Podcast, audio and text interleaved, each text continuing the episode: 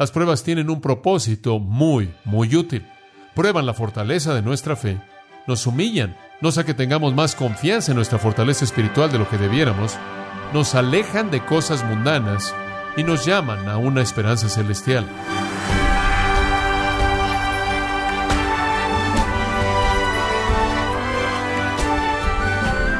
Sea usted bienvenido a su programa Gracias a vosotros con el pastor John MacArthur.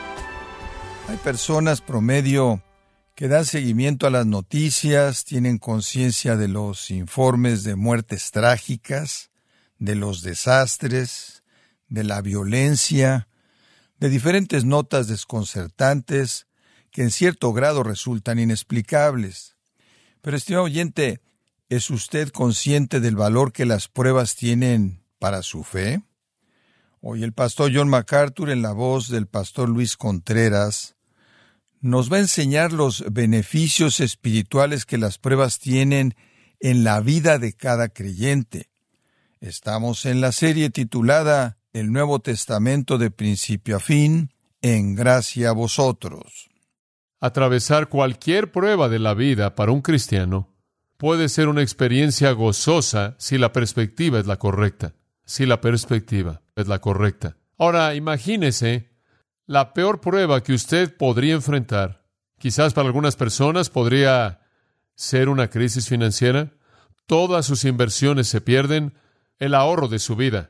Para otras personas podría ser la pérdida de el empleo. Usted es despedido, no tiene ingreso para apoyar a su familia, pierde toda su dignidad. O el anuncio por parte del doctor que usted acaba de recibir palabra de que usted va a tener una cirugía de bypass triple inmediatamente o que tiene un tumor cerebral masivo o su marido lo tiene o su hijo lo tiene. O la noticia le acaba de llegar por teléfono que su hija acaba de chocar en un accidente de auto terrible y acaba de morir o su esposa acaba de ser asesinada por un drogadicto que acaba de meterse a la casa. O quizás que su hijo tiene una enfermedad fatal y solo tiene unos cuantos días para vivir. Y podremos seguir y seguir y seguir. Y francamente, todas esas cosas nos tocan de una u otra manera, ¿no es cierto? Porque como Job lo expresó, el hombre nace para la aflicción como las chispas del aire vuelan hacia el cielo. Y cualquier persona que trata de crear un mundo de fantasía en donde todo es perfecto, únicamente se están preparando para una tristeza aún más profunda. Debe ser esperada. Y tengo que confesarle que la expectativa de la realidad, de la tristeza y la agonía y el problema acercándose a nosotros, en cierta manera, produce una sombra inclusive en nuestros gozos más elevados, ¿no es cierto? En un sentido, mitiga inclusive los acontecimientos más maravillosos de la vida y quizás esa es la razón por la que, aunque Jesús lloró de manera más común como las escrituras la registran, en ningún lugar de las escrituras dicen que él se rió. Quizás se rió, pero su felicidad en cualquier ocasión ciertamente habría sido oscurecida por su sentido abrumador de la tristeza por el pecado. Todos nosotros, a un grado u otro, si pensamos de manera realista en cómo vamos a enfrentar el problema, todos vamos a mirar los ojos de la agonía en algún punto de nuestras vidas y necesitamos entender cómo enfrentar eso. Estaba tratando de pensar en esta semana conforme me sentaba en mi estudio de lo que para mí habría sido la prueba más severa de todas las pruebas, la experiencia más dolorosa que alguien puede atravesar, y pensé en Job el clásico, quien perdió a su familia y sus cultivos y sus animales y todo. Y pensé en eso por un momento. Perdió todas sus posesiones, perdió a todos sus hijos, y lo peor es que se quedó con una esposa que no entendió nada. Él fue afectado de manera personal con la enfermedad y esto, hay que admitirlo, es una prueba bastante severa. Estaba leyendo, como lo hago con frecuencia, las obras de Thomas Manton, un maravilloso escritor puritano, y encontré una línea en algunas de las cosas que estaba leyendo esta semana que se quedó en mi mente. Él dijo esto, Dios tuvo un hijo sin pecado, pero ningún hijo sin una cruz. Simplemente así es parte de la vida. Vamos a tener pruebas. El Salmo 23 dice, sí, aunque ande en valle de sombra de muerte, no temeré mal alguno, porque tú estás conmigo. Las pruebas vendrán, la confianza está en la presencia de Dios. Las pruebas pueden venir a nuestra vida mediante varios medios y con varios propósitos en mente. Permítame sugerirle algunas. Muy bien, en primer lugar, las pruebas vienen para probar la fortaleza de nuestra fe. Hay una gran ilustración de esto en segundo de Crónicas 32-31. No necesita buscarlo, le voy a citar esa parte del texto. Se relaciona con Ezequías, quien era rey, y de Ezequías dice, escuche, Dios lo dejó para probarlo a fin de saber todo lo que había en su corazón. ¿Escuchó eso? Dios lo dejó para probarlo a fin de que supiera todo lo que había en su corazón. Para que pudiera saber quién. Bueno, no Dios. Dios no necesitaba saber mediante la prueba lo que estaba en el corazón de Ezequiel. Lo sabía por omnisciencia, ¿verdad? Dios tiene que probarlo para descubrir lo que hay en su corazón. No. Dios no tiene que probar a ninguno de nosotros para descubrir lo que hay en nuestro corazón. Dios nos prueba para que podamos descubrirlo nosotros. En otras palabras, nos ayuda al hacer ese inventario espiritual. Él nos ayuda para examinarnos a nosotros mismos. Necesito saber, y usted necesita saber la fortaleza de nuestra fe, y entonces Dios trae pruebas a nuestras vidas para demostrarnos la fortaleza o la debilidad de nuestra fe. Si usted en este momento está enfrentando una prueba severa, ¿le está revelando eso usted la fortaleza o debilidad de su fe? ¿No es cierto? Si usted está levantando su puño contra Dios, si se está preguntando por qué está pasando, si usted está enojándose todo el tiempo y preocupándose, si usted está en ansiedad de la mañana hasta la noche, hay una buena indicación de que usted tiene una fe débil. Si por otro lado usted está atravesando una prueba y se encuentra a sí mismo descansando en el Señor, habiéndolo dejado en su cuidado, dejándolo llevar la carga del mismo, y a lo largo de su vida está regocijándose lo mejor que puede en una situación difícil, esperando porque Dios le muestre la manera de salir, entonces usted está viendo que usted posee la fortaleza de la fe. Entonces, en un sentido, debemos estar agradecidos por las pruebas, porque nos ayudan en el inventario de nuestra propia fe. Eso es muy útil. Siempre quiero saber en dónde está mi fe, para que pueda ser más fuerte, porque entre más fuerte sea mi fe, lo más probable es que sea más útil para Dios. Entre más fuerte sea mi fe, lo más probable es que sea más útil para Dios. Cuando Habacuc estaba atravesando el misterio de su propia situación, en la promesa devastadora de que los caldeos iban a venir y iban a aplastar a su pueblo, a pesar de todo, él dijo, aun si la higuera no florece y el fruto no está en la vid, y el olivo no produce, y en el campo no hay comida, y los rebaños son quitados, y no hay rebaño en el establo, en otras palabras, si todo lo que yo conozco como normativo en la vida cesa, aún así me regocijaré en el Señor, me gozaré en el Dios de mi salvación, Jehová Dios es mi fortaleza, y Él hace mis pies como de siervas, y en mis alturas me hace andar. Y después al final él dice al cantante principal en mis instrumentos de cuerdas, esto es alabanza, cántelo. En medio de un misterio imposible de resolver, su confianza nunca titubeó. Y en medio de esto, él supo que tenía fortaleza en su fe. Y entonces, uno de los propósitos de la prueba es revelarle a usted y a mí la fortaleza de nuestra fe para que podamos avanzar a lo largo del camino para alcanzar una mayor fortaleza. Job fue probado. Como resultado de su prueba en el capítulo 42, en ese texto conocido, él dice, de oídas te había oído, y ahora mi ojo te ve y me arrepiento, me aborrezco a mí mismo, me arrepiento en polvo y cenizas. En otras palabras, él dijo, quiero confesar mi pecado. Señor, nunca antes realmente te había visto como te veo ahora. Y me doy cuenta de que algunas de las cosas que pensaba acerca de ti, dije acerca de ti y sentí acerca de ti fueron pecaminosas. Señor, mi fe y sus debilidades han sido reveladas. Entonces las pruebas vienen como una prueba de la fortaleza de nuestra fe. En segundo lugar, debemos reconocer que las pruebas vienen para humillarnos. Vienen para recordarnos que no debemos pensar con mayor confianza en nuestra fortaleza espiritual como debiéramos. Está relacionado de cerca con la primera, pero es un poco diferente. Viene no solo para mostrarnos nuestra fortaleza, sino que vienen para humillarnos, no sea que pensemos que somos más fuertes espiritualmente de lo que somos. Esto es ilustrado, creo yo, quizás de la manera más vívida como en cualquier otro lugar en las Escrituras. En el maravilloso testimonio de Pablo en 2 Corintios 12, usted sabe, él dice en el versículo 7, él dice, no sea que me enaltezca en sobremanera. En otras palabras, a menos de que yo tenga un concepto más alto de mí del que debo pensar, debido a la abundancia de las revelaciones y por haber sido arrebatado al tercer cielo y todas las cosas que Pablo pudo hacer y el poder del Espíritu, milagros y señales y maravillas y obras poderosas y revelaciones que le vinieron a él por parte de Dios. Y en medio de todas estas cosas, él bien pudo haberse exaltado en su propia mente y para que la grandeza de las revelaciones no me exaltase desmedidamente, me fue dado un aguijón en la carne para afligirme, simplemente para bofetearme todo el tiempo, no sea que me exalte en sobremanera. Y debemos reconocer que Dios permite pruebas en nuestras vidas, especialmente cuando somos bendecidos en lugares de servicio espiritual, para mantenernos humildes, no sea que pensemos que tengamos más confianza en nuestra propia fortaleza espiritual de lo que debiéramos y comencemos a sentirnos como si fuéramos invencibles. Hay una tercera razón conforme pensé en estas cosas y estas realmente son mis propias reflexiones. Estoy tratando de verlos desde el punto de vista bíblico y personal. Yo creo que el Señor trae pruebas a nuestras vidas también para alejarnos de cosas mundanas, para alejarnos de cosas mundanas. ¿Alguna vez se ha dado cuenta de que conforme pasan los años y ha acumulado más cosas, más muebles o autos o casas o cuentas de banco o lo que sea, más éxito ha tenido, más cosas mundanas ha hecho, ha estado aquí, ha estado allá, ha viajado, ha visto esto, ha visto aquello, ha notado que conforme eso ha pasado en su vida, esas cosas tienden a tener menos y menos importancia. Hubo un tiempo cuando usted pensaba que eran las cosas más deseables en la vida y ahora usted ya no piensa eso porque no han podido satisfacer o enfrentar o ayudarle con lo que realmente importa en la vida. Realmente no resuelven problemas profundos, ansiedades grandes, heridas, y cuando las pruebas vienen a su vida y cuando usted busca todas esas cosas mundanas y no hacen diferencia alguna y no significan absolutamente nada, esa prueba lo está alejando de esas cosas porque está demostrando su incapacidad total de resolver algún problema o de proveerle algún tipo de recurso real en un tiempo de estrés. Necesitamos ser alejados de eso. Felipe, usted sabe en Juan 6, él viene a Jesús y él dice, ¿cómo vamos a encontrar pan para alimentar a estas personas? Él está viendo las cosas desde un punto de vista mundano. No hay tiendas por aquí, no hay suficiente pan de cualquier manera. Tenemos una multitud aquí, una multitud enorme. ¿Cómo vamos a conseguir alimento para cinco mil hombres más las mujeres y los niños?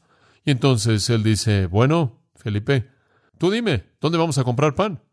Y dice en el versículo 6, y esto lo dijo para probarlo. Quería saber si Felipe iba a buscar recursos mundanos.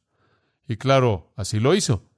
Pero no sirvió de nada en ese punto porque el Señor entonces creó una comida y rápidamente alejó a Felipe de las cosas mundanas y lo satisfizo con las cosas espirituales. Pienso en Moisés, ¿se acuerdan en el capítulo 11 de Hebreos, versículos 24 al 26? Él había sido creado en la casa de Faraón. Él había sido creado como un príncipe en Egipto. Durante 40 años él fue educado. Él literalmente estaba en la línea de la familia de Faraón para la prominencia. Él había alcanzado el ápice de la sociedad egipcia, la cual estaba en la cúspide del mundo. Toda la educación, todo el dinero, todo el prestigio, todo el honor, todo el éxito, Toda la comodidad estaba ahí en sus manos. Pero él consideró el menosprecio de Cristo, el ungido del Señor, riquezas mayores que los tesoros de Egipto. Como puede ver, él había quitado sus ojos de todo eso y él había comenzado a estar preocupado por la prueba de su pueblo. Y el Señor usó esa prueba para alejarlo de las cosas mundanas. Las pruebas van a hacer eso. Hay un cuarto, creo yo, propósito en las pruebas. Creo que nos llaman a lo que podríamos llamar una esperanza eterna. Las pruebas en la vida, no sé cómo operan para usted, pero sé que operan así en mi vida. Las pruebas en mi vida tienden a hacerme querer ir al cielo. ¿Alguna vez ha notado eso? Eso es lo que estoy diciendo. No quiero hacerlo demasiado difícil, es bastante simple. Nos llaman a una esperanza eterna. Si las personas más preciadas en su vida y la persona más preciada en su vida, el Señor Jesucristo, y si las posesiones más preciadas en su vida han sido colocadas como tesoro en el cielo, usted va a tener una relación muy, muy distante con este mundo pasajero. Entonces, las pruebas tienden a mostrarnos la bancarrota de los recursos humanos y alejarnos del mundo y en cierta manera nos dirigen a la esperanza celestial. En Romanos 8, entre muchas escrituras que podrían ser señaladas, simplemente para apoyar ese pensamiento, en Romanos capítulo 8, dice, el Espíritu da testimonio a nuestro espíritu de que somos hijos de Dios y si hijos entonces herederos, herederos de Dios y coherederos con Cristo, si sufrimos con Él para que también seamos glorificados con Él, y considero los sufrimientos del tiempo presente no dignos de ser comparados con la gloria que será revelada en nosotros. Conforme enfrento el sufrimiento, Pablo dice, simplemente me vuelvo más y más hambriento por la gloria y veo a la creación entera gimiendo y esperando la esperanza, esperando la gloriosa, versículo 21, liberación de los hijos de Dios. Y después en el versículo 24, 23, él dice, estamos gimiendo esperando la redención de nuestro cuerpo, versículo 24, somos salvos en esperanza. Entonces enfrentamos pruebas. Las pruebas nos dan un deseo mayor por aquello que es eterno, nos ayudan a anhelar la ciudad eterna, colocan nuestros deseos en las cosas de arriba. Eso es algo espiritual muy importante. Nos hacen pensar en cosas divinas, cosas celestiales. Y eso es lo que Pablo dijo en 2 Corintios 4:16. Por lo que no desmayamos, porque aunque nuestro hombre exterior está desgastándose, el hombre interior se renueva día tras día, y nuestra aflicción leve, que es por un momento, nos trae un peso eterno mucho más grande. Y después dice esto, Mientras que no vemos las cosas que son vistas, sino las que no son vistas, porque las cosas que son vistas son temporales, pero las cosas que no son vistas son eternas. ¿Cómo es que él llegó a tener ese tipo de actitud? Oh, es muy fácil. Simplemente regresa al versículo 8. Somos afligidos por todos lados. Somos perseguidos, siempre llevando en nuestro cuerpo la muerte de Jesucristo. Versículo 12, la muerte opera en nosotros. Él está atravesando tantos problemas que no es sorprendente que no le guste el mundo. Él preferiría estar en la gloria. Entonces, como puede ver, las pruebas tienen un propósito muy, muy útil.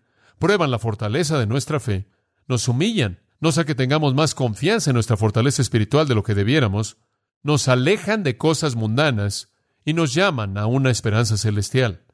En quinto lugar, las pruebas también cumplen un propósito muy importante, porque revelan lo que realmente amamos. Revelan lo que realmente amamos. Como puede ver, si usted ama de manera suprema a Dios, usted va a decirle gracias Dios por lo que tú estás logrando, cumpliendo a través de esto. Ayúdame a ver eso. Y te doy la gloria a través de lo que tú estás permitiendo que suceda. Pero si usted realmente se ama a sí mismo más que a Dios, usted va a decir, Dios, ¿por qué haces esto? Y usted se va a enojar, y usted se va a molestar, y usted se va a amargar, y usted va a estar lleno de ansiedad. Como puede ver, hay un sentido en el que si algo está más cercano a usted que Dios, entonces Él lo tiene que quitar. Él lo tiene que tener. Entonces, en mi propia vida, solo quiero asegurarme de que nada esté más cerca de mí que el Señor, porque no quiero que lo quite, no que Él siempre lo hace. Estaba pensando en esto y leyendo ahí en el Pentateuco un poco, y llegué a Deuteronomio capítulo 13, versículo 3. ¿No escucharás las palabras de ese profeta o ese soñador de sueños? Este sería un falso profeta. Porque Jehová tu Dios, escuche esto, te prueba para saber si amas a Jehová tu Dios con todo tu corazón y con toda tu alma. Wow. El Señor está probándote para ver a quién amas en realidad. Si lo amas a Él con todo tu corazón y con toda tu alma. En Lucas 14, 26, si alguno viene en pos de mí y no aborrece a su padre y madre y esposa e hijos y hermanos y hermanas y también su propia vida, él no puede ser, ¿qué? Mi discípulo. Y el que no lleva su propia cruz y viene en pos de mí no puede ser mi discípulo. Ahora, ¿qué es lo que está diciendo? Él literalmente está diciendo que es algo cristiano el odiar a todo mundo, incluyéndote a ti mismo. No, lo que él quiere decir con esto es, si usted no ama a Dios, a grado que usted, de manera dispuesta, si es necesario, se distancia de padre, madre, esposa, hijos, hermano, hermana y aún su propia vida, entonces no ama a Dios de manera suprema. Usted no es digno de ser su discípulo. ¿Qué quiere decir aislarse, distanciarse? Queremos decir que usted va a hacer la voluntad de Dios en primer lugar y sobre cualquier otra cosa, sin importar lo que apela a aquellos que están cerca de usted. No importa lo que le importa a su padre o a su madre o a su esposa o a su hijo, a su hermano, hermana o a su propia carne. Usted va a hacer la voluntad de Dios sin importar lo que ellos quieran, porque ahí está su amor supremo. Hay un sexto propósito en las pruebas que realmente es muy, muy útil, y es el siguiente. Las pruebas nos enseñan a valorar la bendición de Dios. Las pruebas nos enseñan a valorar la bendición de Dios. Nos enseñan a valorar la bendición de Dios. La razón, la razón nos enseña a valorar el mundo. Los sentimientos nos enseñan a valorar el placer. La fe nos dice que valoremos el mundo de Dios, la palabra de Dios, el favor de Dios, la bendición de Dios. La razón dice, aprovecha lo más que puedas del mundo. El sentimiento dice, encuentra el placer a costa de lo que sea. La fe dice, obedece la palabra de Dios y sé bendecido. Como puede ver, las pruebas nos enseñan la bendición de la obediencia. En medio de una prueba obedecemos y somos bendecidos. Eso es lo que buscan enseñar. Nos muestran que la obediencia a costa de lo que sea trae la bendición de Dios. El salmista dice en el Salmo 63.3, y esto a partir de la experiencia personal, porque tu misericordia es mejor que la vida, mis labios te alabarán. Dios, he visto tu misericordia y es lo mejor que hay. Lo mejor que hay. Jesús es el ejemplo perfecto de esto en Hebreos 5. En los días de su carne, Él ofreció oraciones, súplicas, con clamor, con lloro, fuerte y lágrimas, aquel que era poderoso para salvarlo de la muerte. Jesús está atravesando la prueba del huerto, eso es lo que se retrata ahí, y él estaba sudando gotas de sangre, llorando y clamando porque Dios lo librara, y él fue oído en que él temía, y aunque él fue hijo y uno amado, sin embargo él aprendió la obediencia por las cosas que sufrió, y habiendo sido perfeccionado, se volvió el autor de eterna salvación a todos los que le obedecen. Y escuche, mediante el sufrimiento él fue obediente y Dios lo exaltó. Filipenses 2 lo dice de otra manera. Él fue humillado, tomó la forma de hombre, se ofreció a sí mismo en la muerte y Dios lo exaltó hasta lo sumo. Las pruebas nos colocan en medio del sufrimiento para que obedezcamos en el sufrimiento y entonces recibamos la bendición completa de Dios. Y yo diría que cuando usted atraviesa una prueba, si usted aprende a obedecer a Dios, usted experimentará la emoción de su bendición. Esa es su promesa. Permítame darle dos más que son propósitos del sufrimiento. Número siete, el sufrimiento viene, y este es un propósito de mucho, mucho valor. El sufrimiento viene para capacitarnos, para ayudar a otros en su sufrimiento. Algunas veces cuando el sufrimiento viene, quizás no tenga ningún otro propósito que capacitarnos mejor para ayudar a otros en su sufrimiento. Yo pienso en eso con respecto al capítulo 22 de Lucas, en donde Jesús le dice a Pedro y el Señor le dijo, Simón, Simón, he aquí Satanás os ha deseado para zarandearos como a trigo. Satanás te va a tomar y te va a sacudir. Y yo he orado por ti que tu fe no falle. Ahora escucha esto, para que cuando tú te vuelvas, tú salgas de eso. Él dice, fortalezcas a tus hermanos.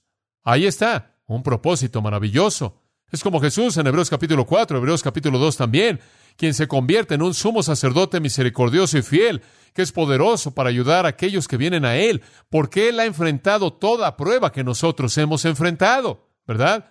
Eso es lo que lo hace a Él un sumo sacerdote fiel y misericordioso. Entonces enfrentamos pruebas con el propósito de poder ayudar a otros.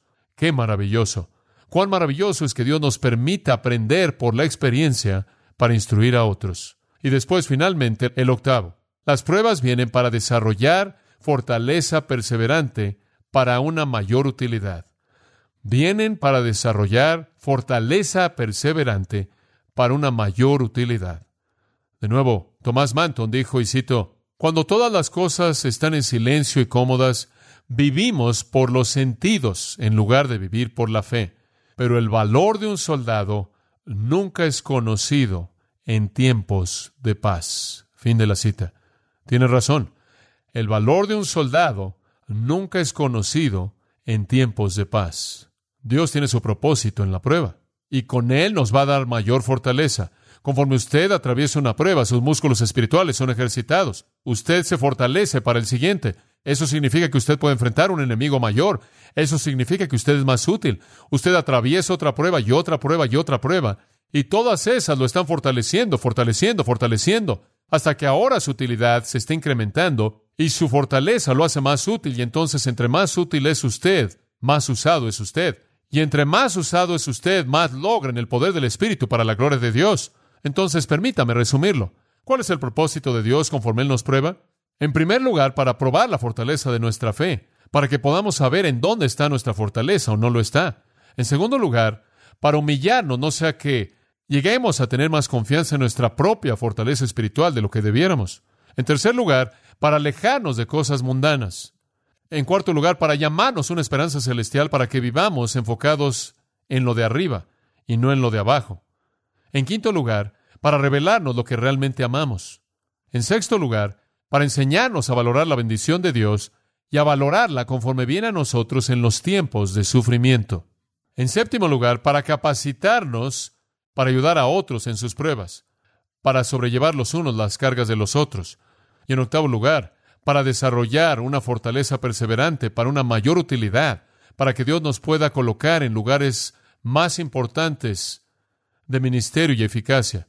Ahora, todos estos son propósitos que valen la pena, todos estos encajan en el plan de Dios por su gracia, pero la pregunta que todavía está en su mente como en la mía, muy bien, van a venir. Regresemos a Santiago 1 simplemente para un pensamiento de conclusión.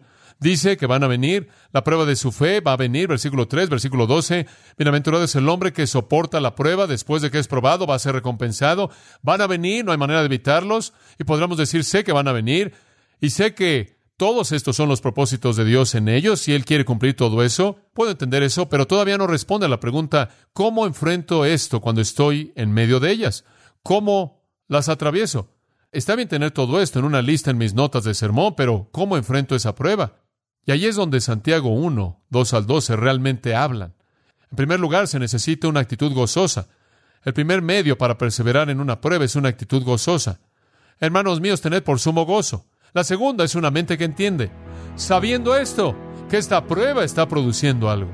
La tercera es una voluntad sumisa, mas tenga la paciencia su obra perfecta. En otras palabras, deje que suceda porque Dios está operando, está llevando a cabo su obra. La cuarta en los versículos 5 al 8 es un corazón que cree. Pídele a Dios lo que necesite y pida, versículo 6 dice, ¿en qué? En fe.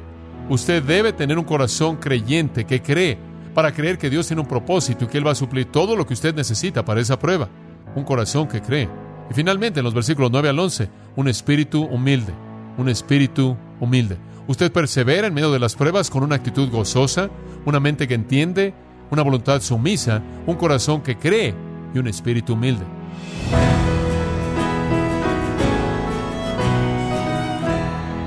John MacArthur nos alentó a abrazar las pruebas como una oportunidad que Dios nos brinda para acercarnos más a Él y de esa manera fortalecer nuestra fe. Estamos en la serie El Nuevo Testamento de principio a fin, en gracia a vosotros. Estimado oyente, quiero recomendarle el libro El Poder de la Palabra y cómo estudiarla, en donde el pastor John MacArthur da respuestas por ejemplo, por qué estudiar las escrituras y cómo obtener el mayor provecho de ellas. Adquiéralo en la página gracia.org o en su librería cristiana más cercana. Y quiero recordarle también que puede descargar todos los sermones de esta serie, el Nuevo Testamento de principio a fin, así como todos aquellos que he escuchado en días, semanas o meses anteriores, animándole a leer artículos relevantes en nuestra sección de blogs, ambos en gracia.org. Si tiene alguna pregunta o desea conocer más de nuestro ministerio, como son todos los libros del pastor John MacArthur en español, o los sermones en CD que también usted puede adquirir, escríbanos y por favor mencione la estación de radio por medio de la cual usted nos escucha en gracia a vosotros. Es importante conocer no solo el país y ciudad de donde usted nos escucha, sino también la radio. Para quienes contactan nuestro ministerio por primera vez, pueden solicitar una copia del mensaje de promoción sin costo alguno, un mensaje por oyente únicamente. Si usted vive en los Estados Unidos o Puerto Rico, escríbanos a Gracia Vosotros, P.O. Box 4000, Panorama City, California, 91412. O puede escribirnos a través del siguiente correo electrónico radio arroba Queremos agradecerle su tiempo y sintonía en nombre de John MacArthur y del personal de este organismo e invitarle para que nos acompañe en la próxima edición y así juntos continuar desatando la verdad de Dios un versículo a la vez, en gracia a vosotros.